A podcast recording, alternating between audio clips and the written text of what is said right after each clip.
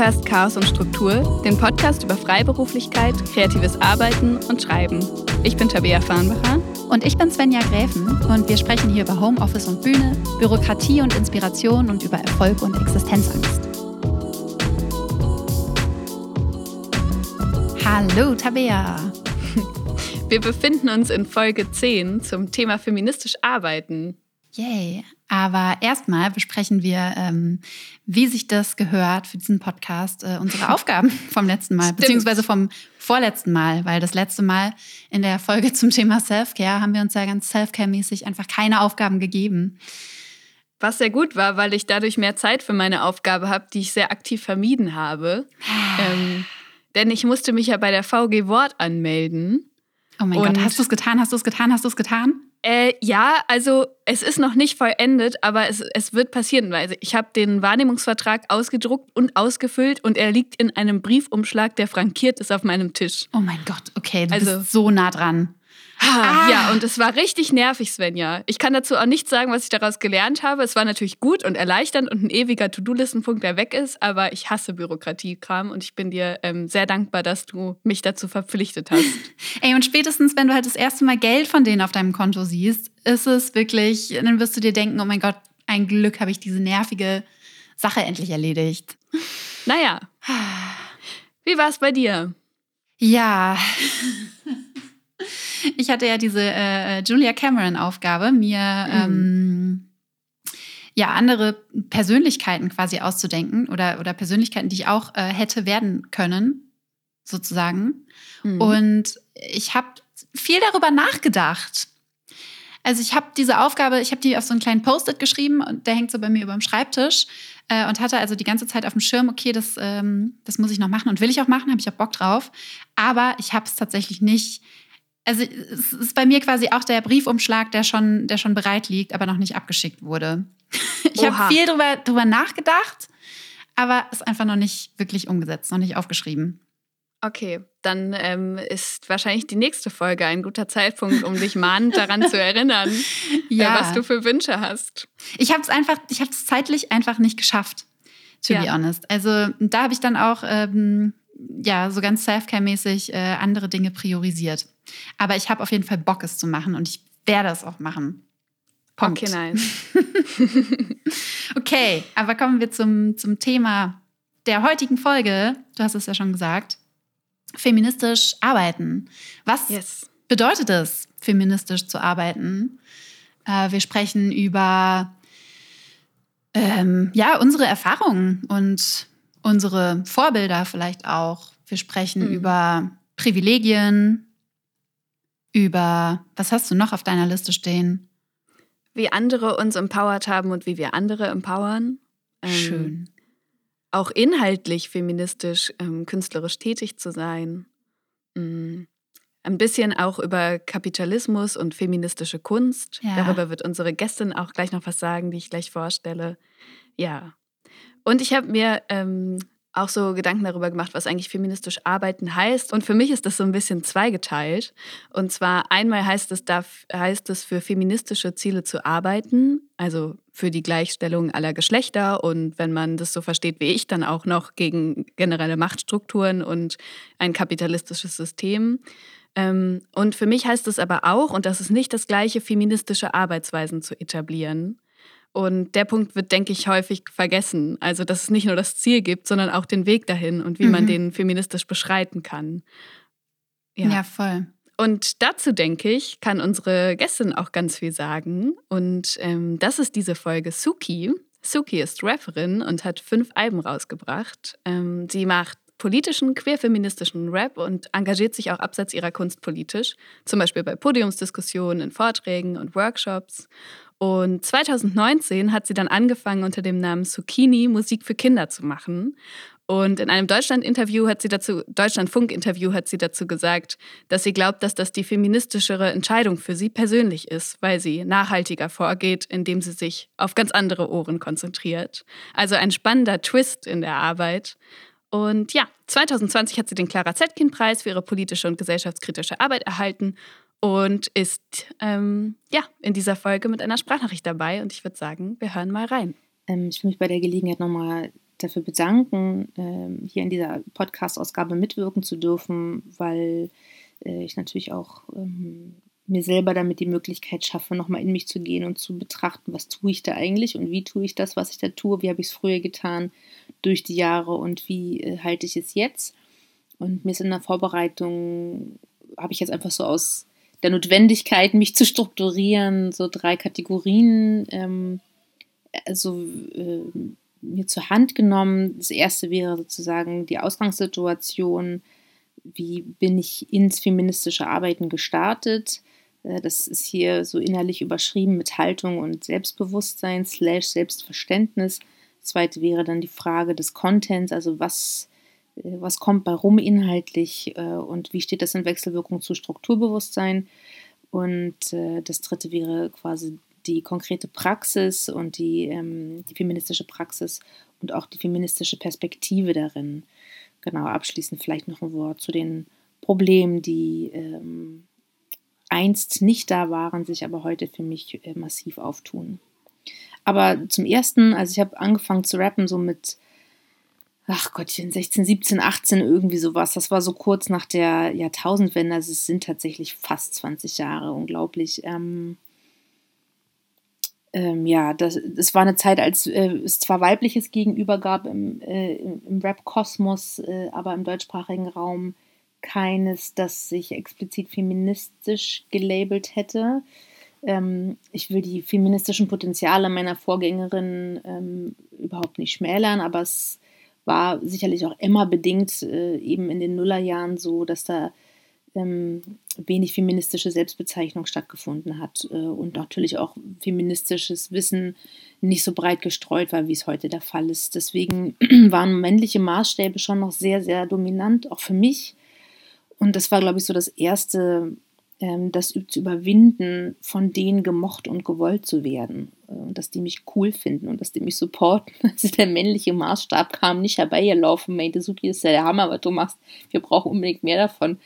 Ähm, ganz im Gegenteil. Also der Gegenwind war schon stark in unterschiedlichen Formen und ich glaube, davon nicht einschüchtern zu lassen, dran zu bleiben, eine eigene Ästhetik zu, wickeln, äh, zu entwickeln, an die zu glauben, ähm, und auch wenn noch nicht so wahnsinnig viel sozusagen feministische Heimat in der subkulturellen Praxis zugegen war, trotzdem dran zu bleiben und sich nicht einschüchtern zu lassen, glaube das war schon mal das Wichtigste, so ähm, äh, das wirklich auch zu wollen, ja, und nicht so ein bisschen rumzuprobieren und zu sagen, so, ich mache diesen Scheiß nicht mehr mit.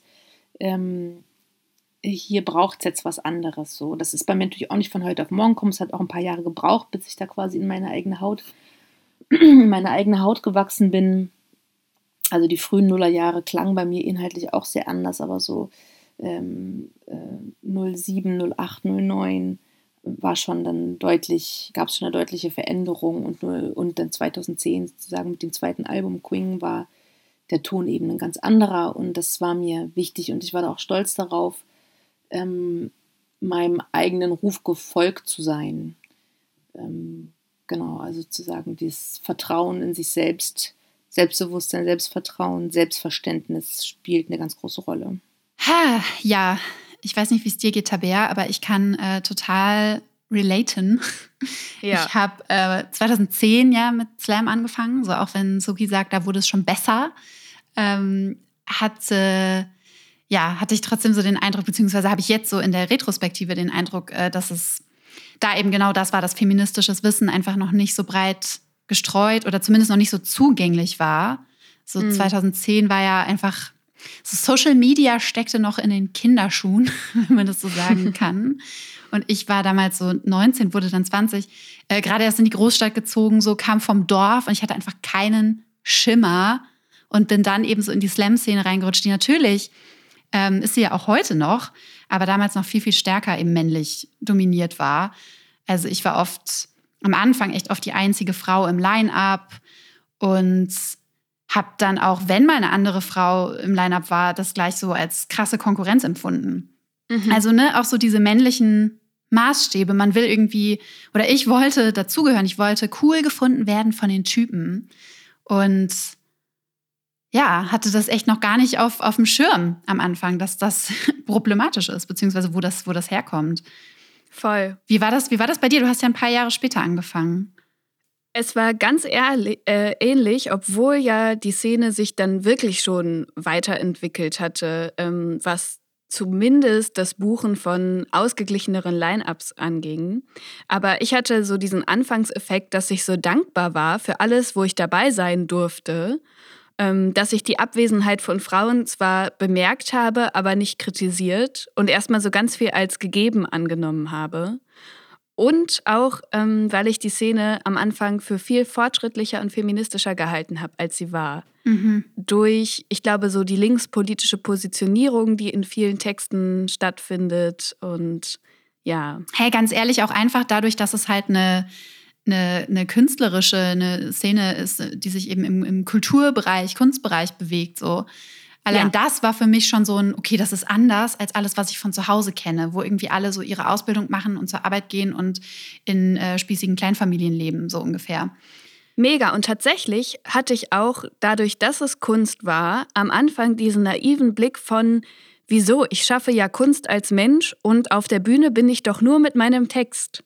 Also was hat Sexismus da verloren? Und da bin ich natürlich sehr schnell ähm, dann drauf gekommen, als ich auf Bühne stand und auch in der Art, wie man dann angekündigt wird und so. Aber ähm, ich habe ein Essayband von Florentina Pacosta, das ist eine Künstlerin, die Gemälde gemacht hat, aber die hat einen tollen Satz in, diesem, in diesen Aufzeichnungen geschrieben. Und zwar hat sie da gesagt, sie hat sich für Frauenrechte wenig interessiert, erst ähm, als sie aufgehört hat, sich für eine Ausnahme mit besserer Zukunftsperspektive zu halten. Mhm. Und äh, das hat mich so getroffen, weil ich dachte, am Anfang war das so voll das. Also ich dachte, wieso, mein Text kann ja für sich stehen und wenn ich dann damit Erfolg habe, dann ist das doch super. Also ja. Das überträgt sich einfach so in die Kunst, ne? Das ist ja auch so dieses Denken von, ähm, so ich hatte damals natürlich auch schon mal von, von Feminismus gehört, aber war halt noch sehr geprägt von diesem, ja, ja, das gibt es, das ist irgendwie was. So ein paar Leute halten das äh, offensichtlich für nötig, aber ich habe das halt nicht nötig. Also ich schaffe mhm. es halt auch so. Ich brauche den Feminismus nicht. Genau das, ja. ja. Und daher dann auch diese, diese Konkurrenz oder dieser Neid ähm, so unbewusst, weil du in Lineups bist, in denen es nun mal weniger Frauen gibt und auch in einer Szene. Also das hört ja nicht bei den Auftritten auf, das sind auch die ModeratorInnen, TechnikerInnen und so weiter. Ja. Und dass diese Knappheit, die du jeden Tag siehst, natürlich in dir das Gefühl erzeugt, dass du eine von den wenigen wirklich erfolgreichen oder guten sein musst. Mhm. Wie früher in der Schule das coole Girl in der Jungsklicke. Also es konnte keinen Überhang an Mädchen geben, weil dann war es nicht mehr cool, dann waren die Jungs die Uncoolen so. Ja, ähm, oh ja stimmt. ist diese Konkurrenz so entstanden. Und auch, also in dem Moment, wo es weniger Leute gibt, vergleicht man sich natürlich auch mehr. Ja, und ganz einfach auch deswegen, das ist mir dann auch so ein paar Jahre später äh, aufgegangen, so völlig logisch, die, die ganzen Boys, die irgendwie ähm, einander dann natürlich auch schon viel, viel besser kannten und freund, befreundet waren, weil sie einfach zusammen auf Tour gegangen sind und so zusammen veranstaltet haben vielleicht ähm, das war ja für, für Frauen irgendwie so gar nicht möglich, wenn man sich irgendwie mhm. einmal einmal im Jahr bei der großen Ausnahme, wo dann irgendwie zwei oder drei Frauen im Line-up sind, äh, äh, trifft.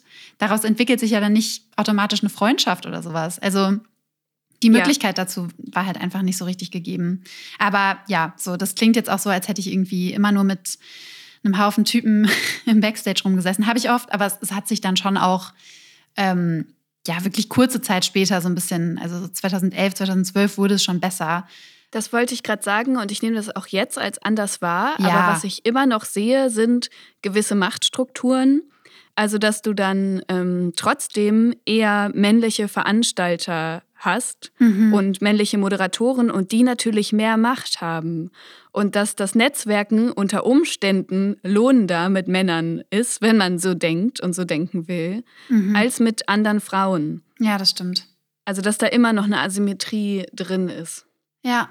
Aber allgemein habe ich schon das Gefühl, so in den Köpfen ist schon viel passiert. Also ich erlebe viel, viel weibliche Solidarität oder Finter-Solidarität auch in Backstages und im Austausch.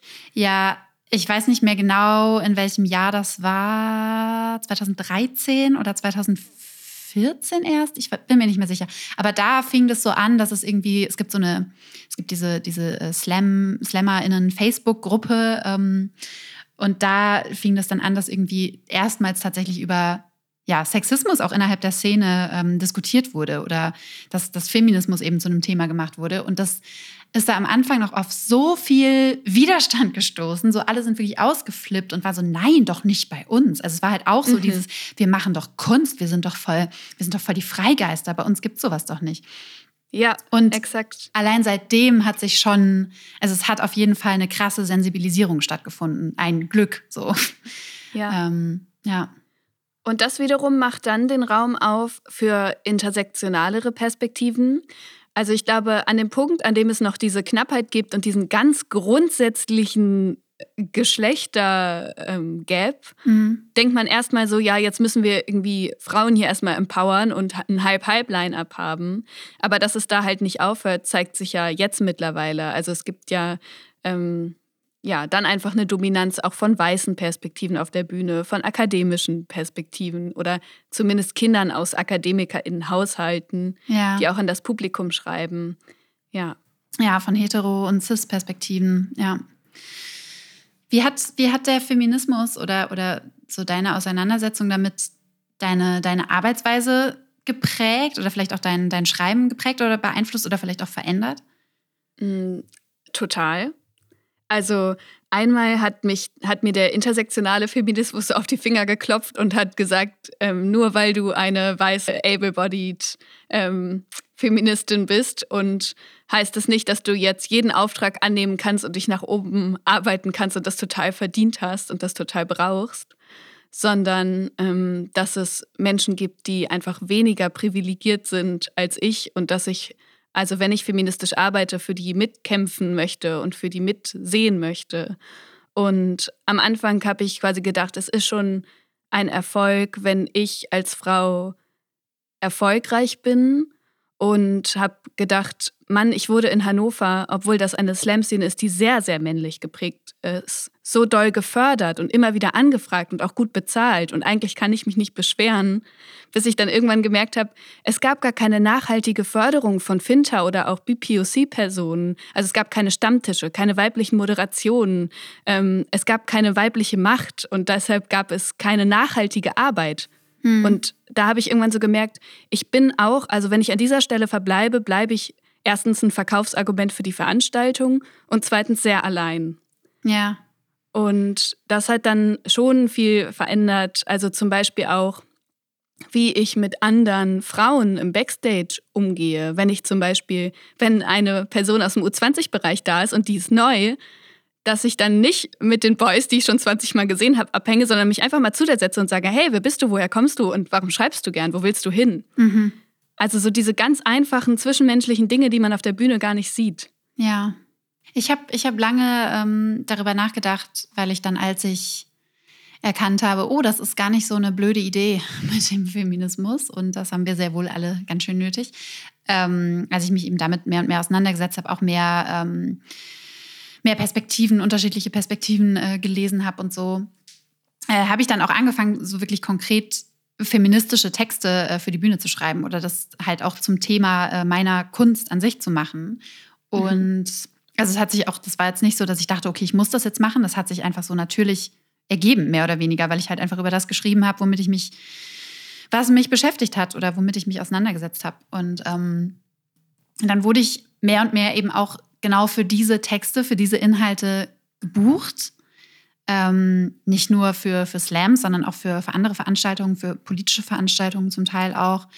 Und da dachte ich dann auch irgendwann mal so, boah, irgendwie, also das ist zwar cool und das ist ein Thema, was mir total wichtig ist, aber irgendwie ist es auch weird. So, feministische Texte zu schreiben und dann eben dafür bezahlt zu werden, diese feministischen Texte irgendwo vorzulesen. Weißt du, was ich meine? Es ist so ein bisschen ja, so ein. Ah, eigentlich ist es eine gute Sache, aber verkaufe ich das jetzt nicht auch nur, um irgendwie Geld zu verdienen? Auf der anderen Seite ähm, existiere ich nun, nun mal auch irgendwie innerhalb des kapitalistischen Systems so, und muss halt auch meine Miete zahlen und Geld verdienen. Und warum dann nicht mit, mit solchen Dingen, wenn das eben möglich ist? Aber ja, also ich glaube, da habe ich auch so einen, so einen ähnlichen Prozess äh, durchgemacht wie du, so dass ich dann irgendwann auch gedacht habe, okay, ich muss nicht jeden dieser oder jede dieser Anfragen auch annehmen, sondern mhm. ja, da dann eben auch irgendwie sowas weiter weiterzugeben oder, oder andere Leute weiter zu empfehlen oder ja, wirklich auch so kritisch drauf zu gucken, okay, was, was ist es für eine Veranstaltung, was für Menschen, was für Perspektiven sind da eben sonst noch so am Start? Total. Also auch wer ist die Person dahinter oder die Organisation, die das organisiert. Ja, also das eh, für genau. mich ganz klarer, äh, ganz klare rote Flagge, wenn ähm, ich auf einer Veranstaltung bin von einem Unternehmen, das sich gar nicht feministisch positioniert und über diese Themen nicht in der Öffentlichkeit redet und ich dann auf einer Podiumsdiskussion bin, aber nur quasi der poetische Blumenstrauß. Oh. Ähm, ja, das sind zum Beispiel Sachen, die ich nicht mehr annehme, wenn es jetzt finanziell anders geht. Und meistens geht es finanziell anders. Ähm, ja, genauso wie ich, was sich auch so ein bisschen verändert hat, ist, dass ich nicht mehr denke, es ist total meine riesige Verantwortung, Sexismus zu beseitigen, also das immer machen zu müssen, weil ich, darüber haben wir, glaube ich, schon mal gesprochen, dass ich nicht denke, dass es an Betroffenen von Missständen ist, diese Missstände zu beseitigen. Und dann gleichzeitig eher so der Fokus ähm, verrutscht ist und zu sagen, okay, vielleicht ist es dann meine Aufgabe, neben meiner Haltung ähm, mich meinen blinden Flecken zuzuwenden und zum Beispiel Cisnormativität oder ähm, Rassismus eher zu bekämpfen. Und damit meine ich nicht in meinen Texten. Es gibt genug Leute, die kluge, tolle Sachen dazu sagen und es braucht mich darin eigentlich gar nicht, sondern im Weiterempfehlen und im Unter die Arme greifen. Ja. Ja, und so im, ja, so ein bisschen im, im, im Sinne von irgendwie auch Platz machen. Ja. Für, für andere Stimmen, ja. Ja, zu, zu künstlerischem Arbeiten und feministischem Arbeiten. Ähm, lass uns doch einfach gleich mal den nächsten Part von Sukis Nachricht anhören. Wenn man in welchem Feld auch immer künstlerisch kreativ äh, feministisch arbeitet, hat man mehr zu tun als Leute, die das einfach nur für die Kunst an sich machen oder sogar zum Ziel haben, den Mainstream damit zu füttern. Es gibt nämlich immer eine, eine politische Dimension, die mitgedacht werden muss. Und das ist natürlich zusätzliche Arbeit, weil sich die Auseinandersetzung mit Themen ähm, rund um ein intersektionales und damit sehr, sehr weit gefasstes äh, inhaltliches Feld eben ähm, auch Zeit braucht und Energie braucht und Aufmerksamkeit braucht und Zuwendung. Und das äh, ist natürlich eine, eine, eigene Entscheidung. Ich will das so, ich will mich mit den Dingen befassen. Ähm, aber das geht natürlich mitunter auch auf die Produktivität. Mm, das heißt, du kannst nicht so abliefern und rausballern wie andere, die einfach nur irgendwie schreiben und irgendwie Lifestyle- und Party-Tracks oder was auch immer machen, jetzt im Falle von Rap meinethalben. Ähm, äh, genauso wie du auch, wenn du, keine Ahnung, Klamotten produzierst und Nachhaltigkeit berücksichtigst, berücksichtigst ähm, kannst natürlich auch nicht einfach irgendwo deine Stoffe kaufen äh, und deine Klamotten nähen, sondern brauchst natürlich nochmal eine andere Recherche äh, und äh, musst dich auf andere Ressourcen beziehen. Und so ist es da eben auch. Also ich glaube, die, das ist Teil, das ist eben der große, unsichtbare Teil dieser Arbeit, die sehr intensiv ist, ähm, aber die auch einfach, man will das ja, ne? also eine, eine besondere äh, Intensität mit sich bringt, eine besondere Aufmerksamkeit fragt, ähm, aber dann eben auch das substanziell hervorbringt, was man will, nämlich feministischen Content, so feministische Aussagen, feministische Artikulation. Und das ähm, ja, ist viel zusätzliche Arbeit, die äh, am Ende des Tages äh, keine, wie auch immer geartete Form von Kapital ähm, erwirkt, äh, ob das jetzt konkrete Euros sind oder Prestige oder äh, Klicks, Views, Shares und so weiter, sondern das sind natürlich auch Dinge, die man viel für sich selbst und die, das innere Wachstum macht. Ähm, äh, und äh, es widerspricht einer feministischen Logik meinem Empfinden nach, wenn sich das auch immer eins zu eins ablesen, ablesen lässt, auf das es quasi in irgendeiner Form kapitalisierbar oder sogar monetarisierbar ist. Ähm, da geht es ja eher um Verdichtung und nicht um Hochglanz. Und ähm, das spielt auf jeden Fall eine große Rolle. So. Aber für mich war dann klar, ab einer gewissen Zeit, ich will keine also ich habe nicht mehr so ein ausgeprägtes Interesse an, an Mucke, die sich irgendwie, die, die mir nichts sagt. Und solche Mucke will ich auch nicht machen. Klar gibt es auch Songs von mir, die jetzt nicht, ähm, wo, das, wo einen das Politische nicht unbedingt sofort anspringt. Also keine Ahnung, wenn ich an sowas wie Augen zudenke aus meiner Phase von Deine Elstern oder so. Das sind natürlich Songs, die sehr allgemein sind und auch so rezipiert wurden. Ähm, aber äh, da sind schon eine Menge andere Songs, die ähm, die natürlich die feministisch intendiert waren, auch feministisch gelesen wurden und sich auch in so ein feministisches Bewegungsverständnis eingeschrieben haben durch die Jahre. Ja, und drittens geht es dann darum, ähm, wie die konkrete Arbeitspraxis aussieht und welche Perspektive man damit hat und was, welche Ziele man verfolgt. Und mir war es immer wichtig, strukturverändernd zu wirken. Es war mir immer wichtiger, als irgendwie eine konkrete Chartplatzierung oder so anzustreben. Es war mir immer wurscht, war mir auch klar, dass sowieso nicht mit meinem mit meiner Arbeit so ohne weiteres äh, zu erreichen sei. Deswegen völlig unwichtig. Ich habe davon geträumt, dass da ähm, viele Leute sind, die so, die ähnlich ticken wie ich oder ein, ähnliche, ein ähnliches äh, Bild von der Welt haben, ähnliche Utopien und ähm, Ziele verfolgen. Und das hat ja auch geklappt. Also sozusagen die letzten zehn Jahre haben ja unheimliche Veränderungen äh, mit sich gebracht. Und das war für mich natürlich auch nochmal ähm, auch eine, eine gute Atmosphäre, um mich verabschieden zu können, mich zu dezentralisieren, zu sagen, jetzt sind andere da, ich habe jetzt meinen Teil getan an der Stelle und jetzt sind, gucken wir mal. Ähm, ich habe da Vertrauen und finde es schön und äh, kann mich daran erfreuen, so äh, ein bisschen Ruhesitzmäßig vielleicht auch. Ähm, genau, aber das, da geht es eben darum, sich nicht auf das Kompetitive zu äh, konzentrieren, sondern ganz im Gegenteil, ähm, Leute einzuladen, mitzumachen, großzügig zu sein, offenherzig zu sein, Ressourcen zu teilen, Bühnen zu teilen, Gelegenheit zu teilen, Mikrofone zu teilen, Strukturen, auch so Insiderwissen. Normalerweise darf man über Sachen gar nicht reden, wer verdient jetzt was oder wer hat wo mit wem gearbeitet oder was muss man da und dafür wissen, sondern genau das alles äh, weiterzureichen und auch danach zu fragen, auch sich zu trauen, danach zu fragen. Ähm, und das ist auf jeden Fall, glaube ich, ein ganz, ganz wichtiger Punkt. Also sozusagen solidarisch zu agieren äh, und nicht zu sehen, wie man selber irgendwie die Schäfchen ins Trockene bringt, die sprichwörtlichen, sondern dafür zu sorgen, dass sich an den Strukturen was verändert und nicht nur am eigenen Ansehen oder am eigenen Kontostand oder so. Ähm, das beinhaltet natürlich auch, dass wenn man mehr Leute wird, dass unterschiedliche Stimmen zusammenkommen, die unterschiedliche Schwerpunkte setzen, dann auch daraus natürlich Kritik erwächst an der eigenen Arbeit. Und das finde ich auch total wichtig und so. Also ich habe so viel gelernt, auch an den Dingen, die mir in den letzten Jahren angelastet oder vorgeworfen wurden oder wo ich kritisiert wurde. Das äh, ist natürlich in den Momenten selber mega unangenehm, aber es hilft halt nichts. Das äh, Lernen, Lernen, Perlen, möchte ich meinen, ja.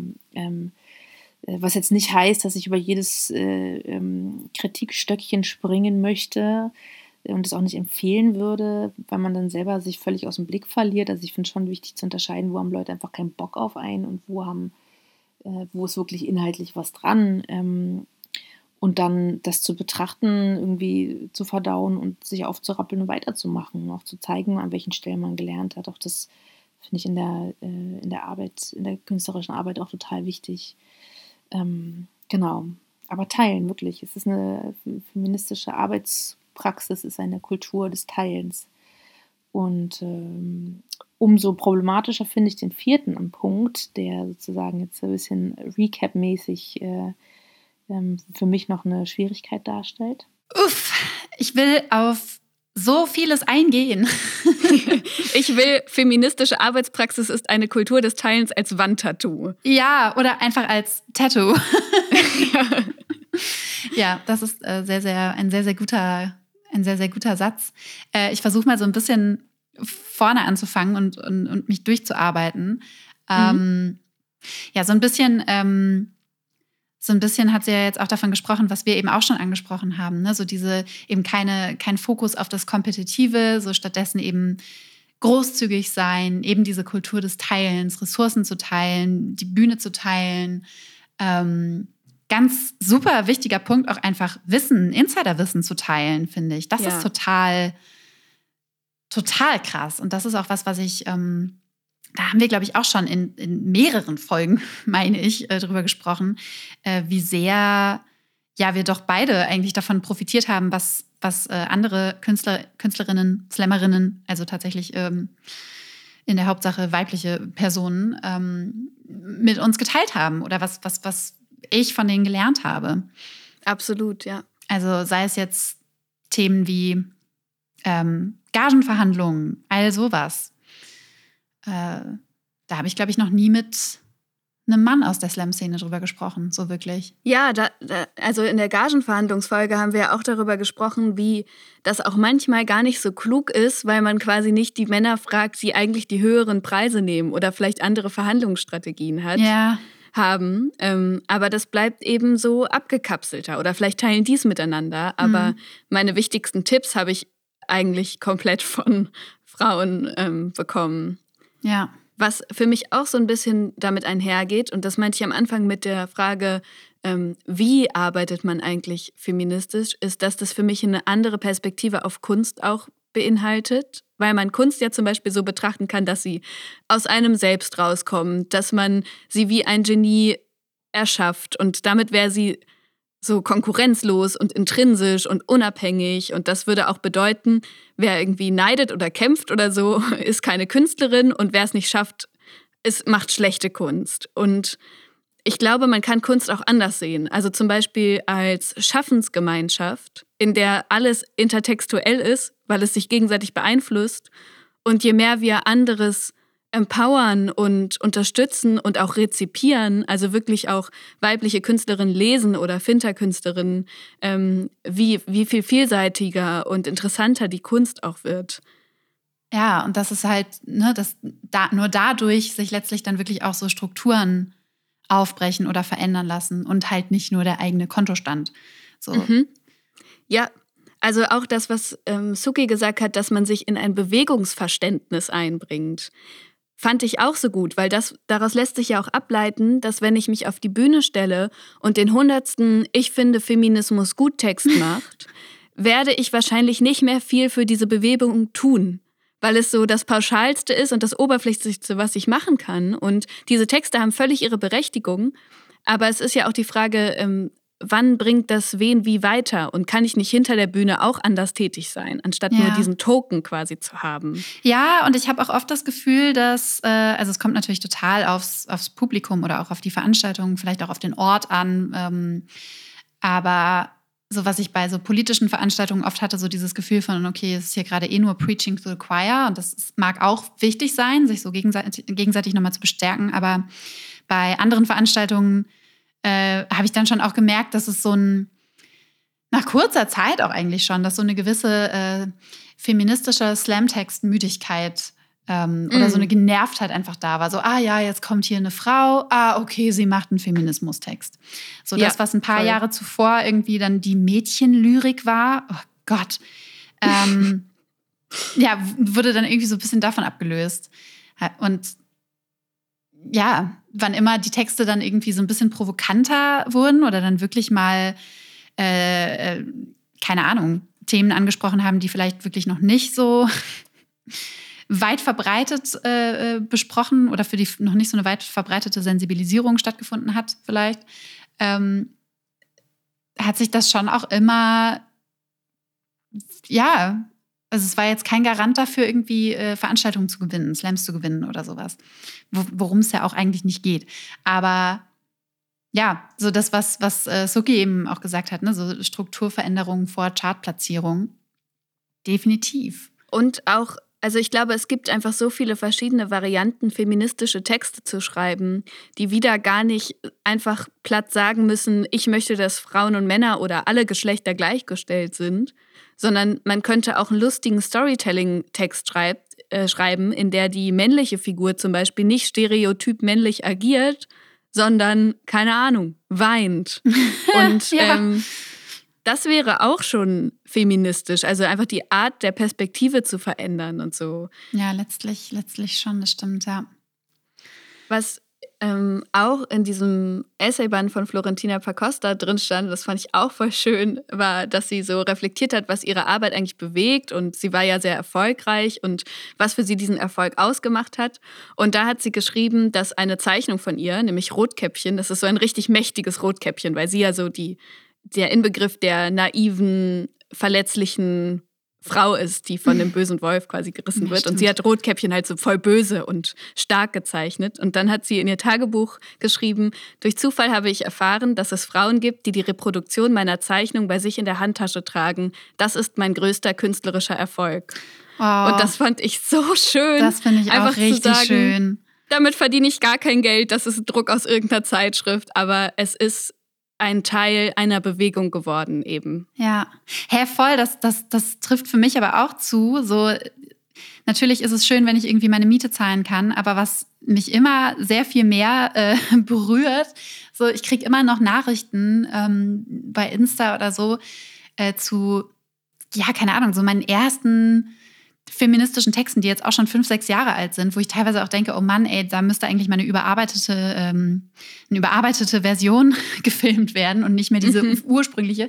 Aber da kriege ich immer noch Nachrichten von Leuten, die sich da irgendwie wiedererkennen oder sagen, boah, das ist total cool und das habe ich meinem Freund gezeigt und der findet jetzt auch Feminismus ist gut. Irgendwie sowas. Ne? Geil. Das ist halt, ja, es ist, ja, erreicht schon Leute, die es erreichen muss, vielleicht auch einfach noch. Was sind so deine Erfahrungen, ähm, was, was so das Vernetzen angeht oder, oder diesen Shift von, oh, da ist jetzt eine andere Frau im Line-Up oder im Backstage, äh, direkte Konkurrenz hin zu, mhm. ja, hin zu so einer Solidarität? Hast du da so konkrete, konkrete Erfahrungen, von denen du berichten kannst? Ja, voll. Also Zuerst musste ich direkt an ähm, Ninja Lagrande denken, die ja aus der gleichen Stadt kommt wie ich. Und das war noch so eine asymmetrische Solidarität im Sinne von, sie war viel etablierter als ich und hat auch viel mehr Anfragen bekommen und so. Aber ähm, Ninja ist für mich wirklich so eine gelebte Utopie einer Feministin. Also so, die hat immer zugehört und unterstützt und die hat mich weiterempfohlen, bevor sie sich darauf verlassen konnte, dass ich da wirklich einen tollen Text mache. Und ähm, die war einfach so sehr präsent. Und ich versuche das so oft ich kann mit anderen Frauen auch zu leben. Also wenn ich zum Beispiel in Hannover sehe, es gibt eine Frau, die ist jetzt ein, zwei Mal aufgetreten, einfach mal auf Insta zu schreiben, hey, ich finde das mega cool, was du machst oder so. Mhm. So diese kleinen Dinge. Ähm, und dass ich bei den Slam-Alphas bin, war voll, voll wichtig für mich. Die Slam-Alphas. Was für ein hm. Stichwort. ja, lass uns, lass uns da ein bisschen mehr drüber sprechen. Ich habe nur auch noch kurz eine kleine Anekdote, auch äh, im Zusammenhang mit Ninja, witzigerweise. Yes. Weil was für mich auch so voll so ein, so ein Bild, einfach so ein gutes Bild ist für dieses ähm, ja, Vernetzen, Solidarität. Ich hatte einige Jahre lang eine WhatsApp-Gruppe mit ähm, vier anderen Slammerinnen, unter anderem eben auch Ninja. Ähm, die, ich weiß gar nicht, warum wir die gegründet haben. Wir hatten auch kurzzeitig mal eine Band zusammen. Es war eine sehr kurze äh, Karriere. Ähm, aber diese Gruppe war dann irgendwann so krass. Also wir haben da nicht nur irgendwie uns gegenseitig gefragt, hey, ich habe eine Anfrage bekommen, äh, kann da aber nicht, äh, kann eine von euch, dann empfehle ich euch weiter. Äh, oder, oh, ich habe hier eine Anfrage bekommen, weiß nicht, was ich da an Gage fordern kann ähm, sondern auch so, keine Ahnung, uns gegenseitig auf dem, auf dem Heimweg begleiten oder so eine Gruppe, in die man halt immer mal reinschreiben kann, boah, hat einer von euch gerade Zeit, ich hatte gerade ein richtig beschissenes Erlebnis oder weiß nicht, wie viele Fotos wir da reingepostet haben von äh, Zugfahrten, bei denen uns irgendwelche Männer gegenüber saßen, die so den halben Zug eingenommen haben. Mhm. Und mhm. das war so eine krasse Bestärkung, diese, diesen Austausch einfach immer zu haben. Also wir haben uns quasi so einen digitalen Backstage geschaffen, in, in den wir so permanent rein konnten oder wann immer wir halt wollten. Ja. Ja, Banden bilden. Genau, das war wirklich so ein, das war wirklich ein Banden, eine Bande, die wir gebildet haben. Voll schön. Und ich überlege gerade, wie das zeitlich, es war auf jeden Fall schon vor, bevor es die Slam AFAs gab, deren Vorsitzende du jetzt einfach mal bist. Seit, Stimmt, seit du bist ein Gründungsmitglied. Yes. ja, ich war tatsächlich im ersten Jahr ähm, Chefredakteurin. Ich habe im ersten Jahr den, den Blog betreut, ähm, mhm. der ein Teil ist der Slam Alphas. Soll ich mal ganz kurz sagen, wer die Slam Alphas sind, yes. bevor wir hier an. Äh, ja, genau. Ähm, die Slam Alphas sind nämlich ein Verein für die Förderung von Finter-Personen, also Frauen, inter, nicht-binären, trans- und agender-Personen im Poetry Slam. Ähm, und wir wollen diese Person auf Bühnen sichtbarer machen und sie aber auch auf dem Weg einfach dahin begleiten und unterstützen. Und dafür ist dieser Verein da. Und da gibt es dann zum Beispiel ähm, einen Blog, den man lesen kann, der sich auch sehr lohnt. Wir haben schon zweimal über Artikel auch daraus gesprochen in verschiedenen Podcast-Folgen zu Gagenverhandlungen zum Beispiel. Mhm. Und ähm, ja, der zeigt Beiträge von Finter-Personen aus der Slam-Szene. Gerade für Neulinge im Slam ist der einfach mega lohnenswert. Also als ich angefangen habe mit Slam, habe ich immer diesen Blog gelesen und darauf gewartet, dass was Neues kommt und gelesen, wie ich mit Aufregung umgehen kann und so. Also total wertvoll einfach. Ja, und dann gibt es dann gibt's die Karte. Das war so mhm. ursprünglich so das Herzstück. Ähm, so eine Karte, in die man sich eben als Slammerin äh, eintragen kann, egal ob man in Deutschland, Österreich oder der Schweiz wohnt, äh, um einfach dieses Argument, was so häufig genutzt wurde von Veranstaltenden, so, ja, ich hätte ja noch eine Frau eingeladen, aber ich habe hier einfach keine gefunden. So, ich weiß einfach nicht, welche Frau hätte anfragen können. Dafür gibt es diese Karte mit ganz, ganz vielen Fähnchen oder ich weiß nicht genau, was für Symbolen, aber es ist auf jeden Fall sehr, sehr sichtbar, dass es viele äh, Frauen bzw. Finter-Personen gibt, die die man anfragen kann. Ja, und zu der Arbeit gehört auch noch ähm, über die Safe Space-Kampagne zu sprechen. Oh ähm, ja. Die seit 2019 besteht, nämlich nachdem verschiedene Frauen den Mut aufgebracht haben, über schweren sexuellen Missbrauch nach Slam-Veranstaltungen zu sprechen. Und das war in einer internen Facebook-Gruppe. Und natürlich war der Aufruhr in der Slam-Szene groß, denn man möchte ja keine Poetin weiter auf die Veranstaltung schicken und so. Also ja, auf jeden Fall wurde sehr darauf hingedrängt, dass eben Namen genannt werden. Und daraufhin haben diese Betroffenen das gemacht. Und der mutmaßliche Täter hat auf Unterlassung geklagt. Ähm, ja, und das bedeutet einen riesigen finanziellen, bürokratischen, psychischen Aufwand ähm, ja, Beratungsstunden bei Anwältinnen und so. Und die Slam-Alphas machen die Safe Space-Kampagne, um diese Betroffenen finanziell ähm, zu unterstützen, diese rechtlichen Schritte zu gehen. Und ja. ja. das ist eine wichtige Arbeit geworden, die einfach viel Zeit von den Slam-Alphas in Anspruch nimmt. Da kann auch nach wie vor hingespendet werden wenn yes. ich das richtig im Kopf habe. Ne? Ja.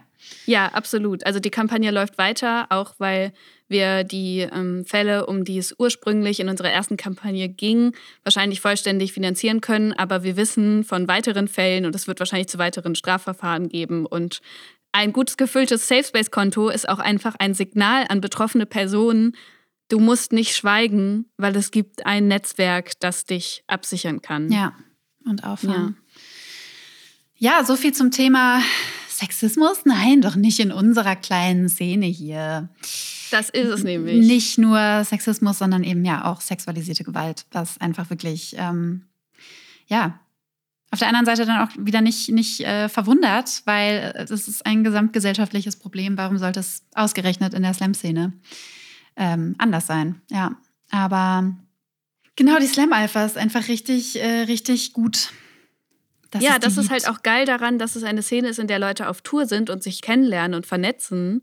Auch mehr als in anderen Szenen, weil, also mir ist zumindest, sind die Slam-Alphas jetzt nicht aus der Literaturszene oder so bekannt. Ich weiß nicht, vielleicht habe ich da einen blinden Fleck. So also Bande feministischer Frauen oder so. Es gibt schon, es gibt schon viele, ähm, also ich, ich glaube, es gibt keinen Verein jetzt so in, in dem Sinne, aber es gibt schon so Kollektive oder eben auch ähm, unabhängige kleine Verlage, die eben sehr links sind und auch äh, feministisch. Stimmt, der Nautilus Verlag.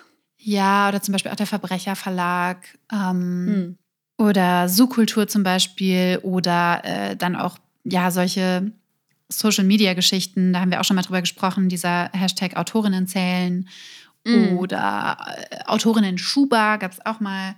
Oder eben so, so das Bestreben, diesen natürlich auch männlich dominierten Literaturkanon irgendwie aufzubrechen und zu sagen, ey, pff, es gibt halt auch Frauen, die schreiben und es gibt auch queere Frauen, queere Personen, die schreiben. Es gibt auch Frauen of Color und schwarze Frauen, die schreiben und Frauen mit Behinderung. So, es ist ja nicht nur, ne, genauso wie in der Slam-Szene, nicht nur dieser einfache Geschlechter-Gap, der auch schon nicht einfach ist.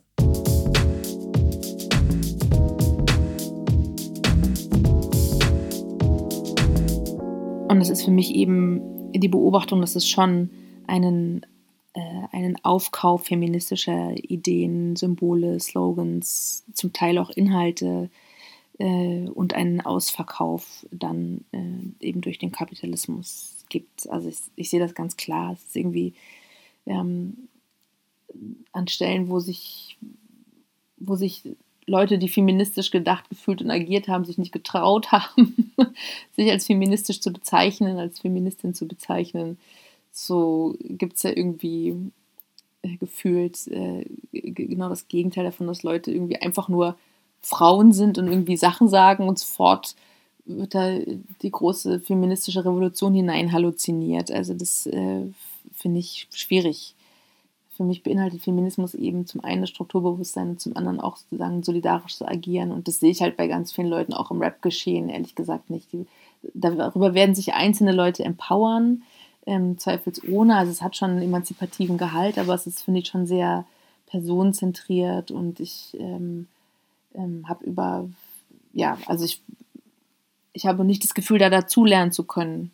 Und ich merke aber, wie ich an anderen Stellen, wo ich Feminismus als substanziell praktiziert erlebe, sehr wohl dazulerne.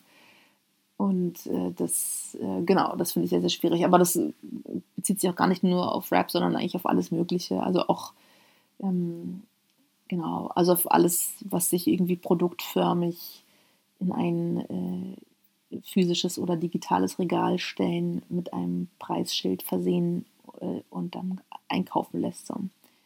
Da äh, habe ich große Schwierigkeiten, muss ich sagen. Und ich glaube, dass das, also am Ende des Tages ist das mein Problem, weil dem Kapitalismus äh, und seinem feministischen Anflug oder feministisch gelabelten Anflug ist natürlich völlig Wumpe, wie ich mich damit fühle. Am Ende bleibt es mein Problem, aber ich erlebe das auf jeden Fall und finde das ähm, ganz schwierig. Ja, da sind auf jeden Fall ein paar Schritte in einer ganz merkwürdigen Weise übersprungen worden.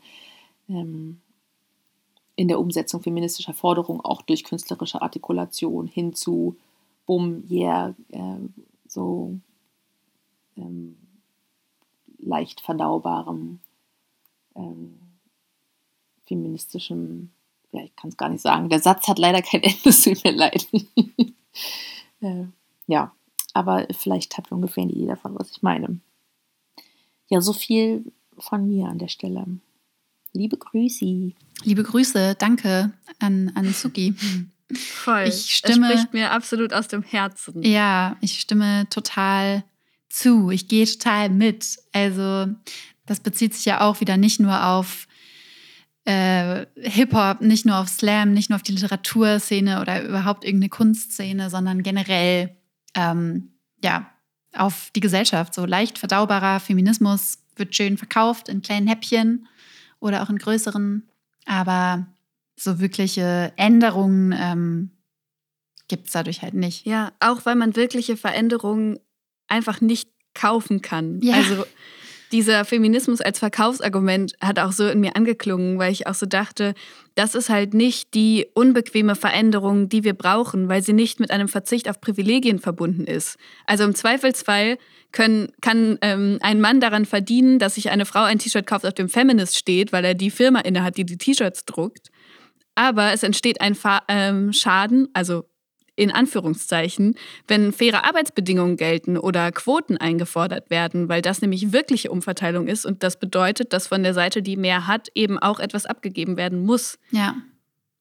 Ja, und das ist ja auch das, worüber wir äh, am Anfang der Folge schon gesprochen haben, so dieses, okay, ein Unternehmen, das halt einfach nichts für, für Gleichstellung tut und äh, dem Feminismus sonst irgendwie pups egal ist, dass sich dann auf irgendeine Weihnachtsfeier oder so eine, eine, feministische Slammerin oder Künstlerin einlädt. So, damit ist es halt einfach nicht getan. Das ist dann schön für diese einzelne Person, die da ein bisschen Geld verdienen kann, aber das ist halt nicht, was getan werden muss. Total. Auch weil das schnell zu einem vermeintlichen Feminismus führt, der immer weiter auf andere marginalisierte Gruppen Dinge auslagert. Mhm. Also wie zum Beispiel, wenn ich meinen 60-Stunden-Führungsjob nur ausüben kann, weil jemand für mich äh, Essen kocht, das ich bestelle und jemand für mich putzt. Ähm, und das halt dazu beiträgt, andere weiterhin in strukturell schlechten Bedingungen zu halten. Es sei denn natürlich, ich habe eine Gemeinschaft, die sich auf Rollenverteilung ein, äh, Verteilung einigt, freiwillig und die gut findet. Dann mhm. geht das natürlich. Aber diese Freiwilligkeit besteht ja in einem kapitalistischen System gar nicht, das finanzielle Zwänge ausübt. Und ähm, das ist eine Frage, die ich mir immer wieder so stelle. Und ich glaube, meine Antwort darauf ist, dass ich ein Leben führen möchte, das sich selbst reproduzieren kann. Also ja, dass nicht andere ähm, zur Arbeit auffordern muss, um um zu leben. Ja. Ja, deswegen ist für mich feministisches Arbeiten so im, im größeren Sinne gedacht, auch auf jeden Fall ähm, ja, so gewisser, gewissermaßen Widerstand gegen den Kapitalismus oder einfach mhm. weniger arbeiten. Weg von, ja. also jetzt mal abgesehen von der Selbstständigkeit, äh, äh auch weg von der 40-Stunden-Woche, die einfach als normal angesehen wird und die vollkommener Wahnsinn ist. So. Total. Äh, und das dann aber natürlich nicht nur für, für Frauen oder für weiblich gelesene Personen, sondern halt für alle. So. Weg von diesem, okay, Frauen dürfen jetzt auch die 60-Stunden-Manager-Stelle oder die 80-Stunden-Managerinnen-Stelle ausfüllen, äh, hin zu, wir alle arbeiten weniger. Mhm. Und dafür auch vielleicht ein bisschen effektiver. Und dafür sind wir nicht ganz so fix und fertig, wie es momentan der Fall ist. Ja, also für mich ist auch feministisch Gemeinschaften zu bilden, die wirklich umverteilen. Also ähm, ich finde, die Ehe zum Beispiel ist oft eine sehr, sehr konservative und nicht die einzige Form davon, aber sie ist für mich so das einzige traditionelle Exemplar davon, dass man in eine Gemeinschaft eintritt und die finanziellen Mittel teilt, auch wenn sie mit total viel Unterdrückung und Abhängigkeit oft verbunden ist. Aber ich wünsche mir das eigentlich größer gedacht und freiheitlicher gedacht. Ich überlege gerade, wie das heißt. In Frankreich gibt es das, glaube ich. Das wurde zunächst nur eingeführt für queere Paare und ähm, ist jetzt auch möglich für Heteropaare. Äh, das ist quasi so eine, so eine, so eine, ähm, ja, so eine Lebensgemeinschaft, die man eben eingeht. Das mhm. ist nicht so dieses, oh, wir schließen den Bund der Ehe, äh, bis das der Tod uns scheidet, hast du nicht gesehen, sondern so dieses, okay, ich ähm, mache das jetzt offiziell, dass ich mich mit dieser Person das, oder dass ich mich dieser Person gegenüber verpflichte, dass wir uns eben gegenseitig unterstützen, finanziell ja. und füreinander da sind. Und es ist halt ja, es wäre schön, wenn das halt nicht nur auf, auf romantische Beziehungen auch begrenzt wäre, sondern. Total. Und nicht nur auf zwei Personen. Ja, voll. Ja. Ich überlege gerade, ich weiß nicht genau, wie es heißt, so eine ja, so Solidargemeinschaft einfach, die da geschlossen wird. Hm. Muss ich nochmal googeln. Könnt ihr, könnt ihr, liebe HörerInnen, auch einfach googeln. Wenn ihr es nicht eh schreiben, eh während ihr uns auf Instagram reinfolgt. Genau.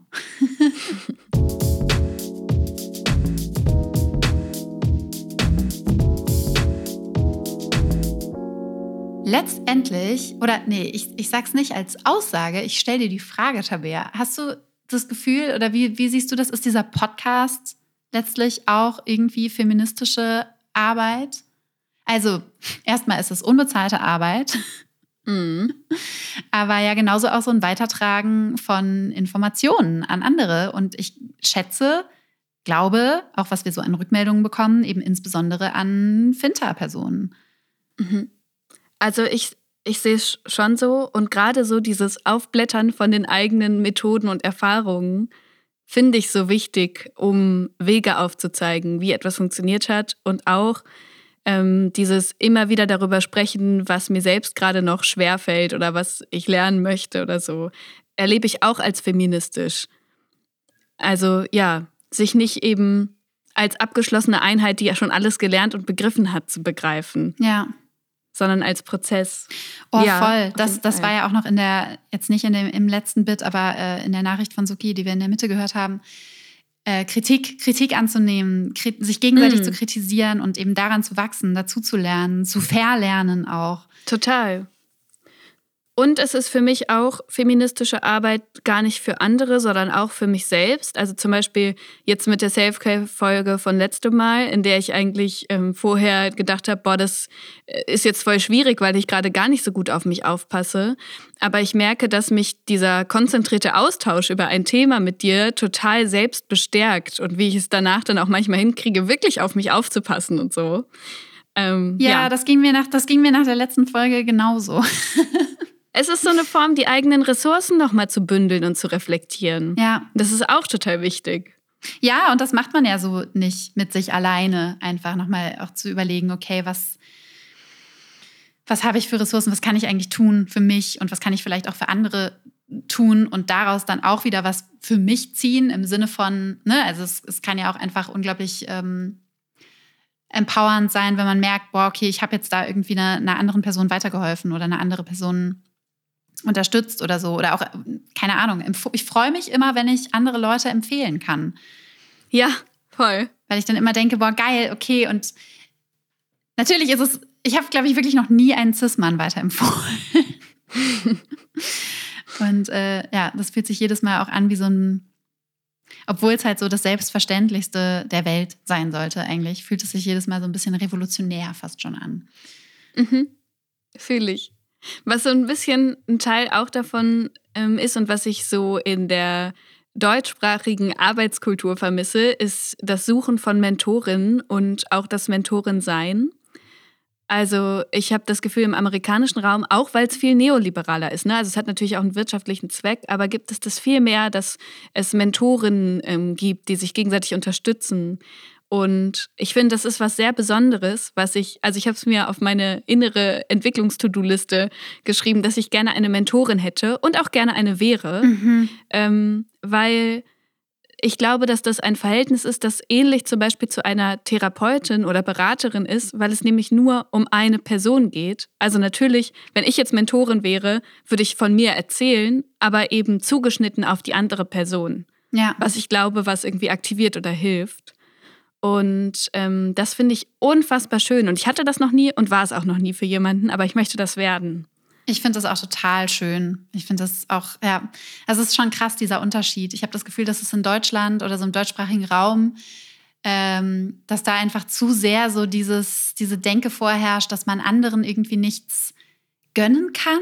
Oder so dieses, ne, das hat ja nicht nur mit ähm, einer Sensibilisierung für Feminismus zu tun, so dieses, sich bedroht fühlen durch den Erfolg von anderen oder so zu denken, wenn andere jetzt äh, diesen oder jeden Erfolg haben, dann ist der ja gar nicht mehr für mich zugänglich, dann kann ich das ja gar nicht mehr haben.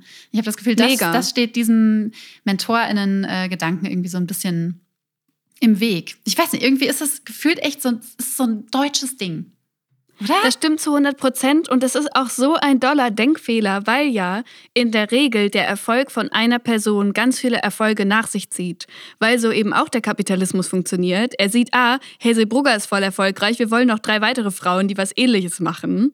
Ähm, und auch wenn das shitty ist, ist das ein Prinzip, das ganz oft anwendbar ist. Ja. Also wenn der Markt erstmal was entdeckt, was er toll findet, dann ist das ein Weg ja, für andere. Und vor allen Dingen nicht nur der Markt. Ich hatte das früher auch so oft, dass ich, wenn ich ein Buch richtig, richtig gut fand, das nie so zu 100 Prozent gut finden konnte, weil da auch in, was in mir so ne, diese Denke irgendwie äh, verinnerlicht hatte. Und ich dann immer dachte, oh Mann, warum habe ich das nicht geschrieben? Das ist so gut. Scheiße, jetzt kann ich gar nicht mehr das so gute Buch schreiben. Und irgendwann hatte ich ja wirklich so, so eine Art Epiphanie und dachte so, Alter, hä, wann immer ich ein Buch wirklich so inhaliere und so richtig abfeiere, dann will ich danach ein weiteres Buch, was ich so richtig inhalieren und abfeiern kann.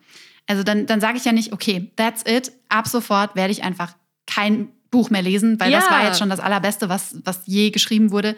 Nein, ich will einfach mehr davon. Und dann ist es doch umso geiler, wenn umso mehr und umso mehr verschiedene Personen auch diese geilen Bücher schreiben. Genau so ist es. Oder Songs veröffentlichen oder Slamtexte schreiben oder Gedichte oder Fotos machen oder Skulpturen erschaffen oder was auch immer. Es gibt viel Gutes, es gibt viel Schlechtes. Wir leben, wir existieren im Kapitalismus. Wir müssen irgendwie im Kapitalismus existieren, because there's no alternative right now. Wir können aber auch innerhalb des Kapitalismus den Kapitalismus kritisieren und uns trotzdem gegenseitig unterstützen und supporten und, und feiern und ähm, ja, die Bücher und, und generell äh, Inhalte von, von Frauen, von Finterpersonen konsumieren, kaufen. Und dafür sorgen, dass andere die Kämpfe nicht mehr kämpfen müssen, die wir gerade kämpfen, sondern neue. Genau. Möchtest du, Tabea, möchtest du eine neue Aufgabe haben oder ist es Aufgabe genug für dich, gefühlt gerade einfach deinen äh, Brief abzuschicken, tatsächlich? Nein, ich möchte unbedingt eine neue Aufgabe. Vielleicht macht sie ja mehr Spaß. Okay. Okay, dann äh, sollst du eine neue Aufgabe bekommen. Ich habe mir diesmal überlegt, äh, ich habe erstmal eine Frage noch dazu an dich. Hast du ähm, einen Ordner auf deinem Computer oder eine Schublade, ähm, in der du Textentwürfe aufbewahrst, an denen du nicht mehr weitergeschrieben hast? Ja. An, ah, geil, okay, perfekt. Deine Aufgabe ist es nämlich, einem alten Text, einem alten Gedicht, was auch immer, möglichst alt im besten Fall, eine zweite Chance zu geben. Da einfach oh. nochmal noch, reinzugreifen und äh, ja, dir was rauszusuchen und dich da nochmal noch mal dran zu setzen mit einem frischen und vielleicht auch inzwischen etwas anderem Blick.